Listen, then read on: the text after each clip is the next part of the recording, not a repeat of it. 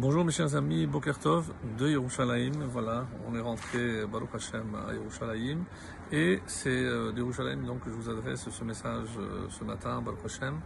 Euh, concernant toujours la suite, on va poursuivre avec Michelet et on va voir aujourd'hui lorsque le roi Salomon nous dit quel est le comportement qu'on doit avoir à l'égard des gens qui ne nous aiment pas? Donc on avait terminé sur ce point-là et euh, aujourd'hui donc on va voir ensemble la suite.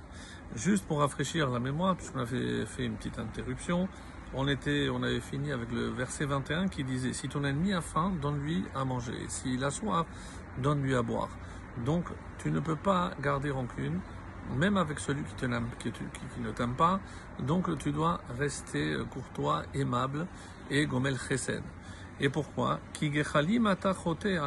Car, et ça dépendra comment on va traduire, on peut dire atachote, tu retires, car tu retires des braises sur sa tête pour qu'il ne se brûle pas. Alors pourquoi je devrais le nourrir? Pourquoi je devrais le donner à boire? Est-ce que si je l'avais vu avec des braises sur la tête, je l'aurais laissé prendre feu? Non, même au risque moi de me brûler les mains, mais évidemment je ne vais pas le laisser se brûler, donc j'aurais ôté ces braises. Vachem yeshalem lach. Et même s'il ne va pas te dire merci, même si malheureusement on le sait, euh, la majorité des gens a tendance à être ingrat, mais ce n'est pas une raison pour ne pas faire ce que l'on doit faire, pour faire notre devoir de Gomel Chesed, d'être bon avec les autres. Et rappelons-le, Olam Chesed Ibané, le monde est construit par le Chesed, et qui est le, fondement du monde, c'est le Tzaddik. Tzaddik Yesod Olam. Le Yesod, c'est le fondement, la base, c'est celui qui permet le lien entre ce monde et le monde supérieur. Donc c'est lui, et euh, le plus chacham étant le roi Salomon, donc on se doit de l'écouter. Et n'attends pas une récompense de cette personne, mais tu auras une récompense, mais elle, viendra directement du patron. Vachem Yeshalem Lach. Et c'est Hachem qui te récompensera. Donc ça c'est une première euh, explication et qui va évidemment avec ce qui précède. Pourquoi alors que je sais qu'il ne m'aime pas, pourquoi je devrais le nourrir, pourquoi s'il a soif je, devrais lui donner à boire? Parce que le fait qu'il ne m'aime pas ne doit pas affecter mon sens du chesed. Et on le rappelle souvent, un juif se reconnaît par ces trois qualités. Il est gomel chesed, il dispense toujours le bien, même comme on le voit ici, à son ennemi, celui qui ne l'aime pas lui. Et il est Baishan, il a toujours une certaine pudeur, une retenue. Et Rahaman, il est miséricordieux. Donc il a toujours de l'empathie pour ses semblables. Donc ce n'est pas quelqu'un de foncièrement cruel.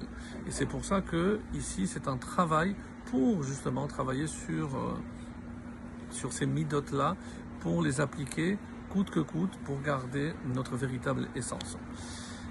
Kaf Gimel, le verset 22. Le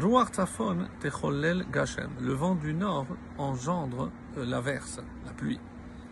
Ufanim Nizramim Leshon Sater. Et une langue Sater, dissimulatrice, qui parle en cachette, qu'est-ce qu'elle engendre? Panim Nizramim.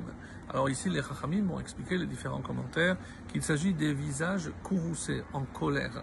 Alors, quel est le parallèle? Quel est le nimshal? Quelle est la parabole? Et ce que l'on apprend de cette parabole Alors, certains ont voulu dire qu'est-ce que le vent du nord apporte Donc, de l'averse. Mais est-ce que c'est bien? Non, parce qu'il s'agit d'un moment où la terre n'a pas besoin d'averse.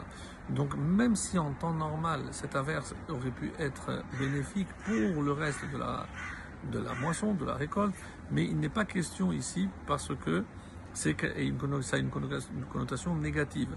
De la même façon, la shon sater, quelqu'un on dit qui parle du la shon hara, qui va parler du mal de quelqu'un, qu'est-ce que ça va entraîner? Des visages courroucés. Évidemment, lorsqu'il va, il va apprendre ce qu'il euh, a dit sur lui, il va s'énerver contre l'autre, comment tu as entendu et tu n'as pas réagi. Donc ça peut engendrer euh, une averse, mais d'un autre type, malheureusement.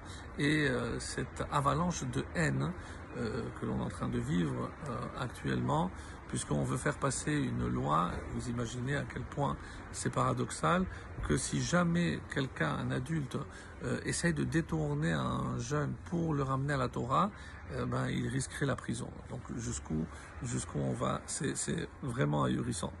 Donc c'est la preuve que le Mashiach est vraiment très proche.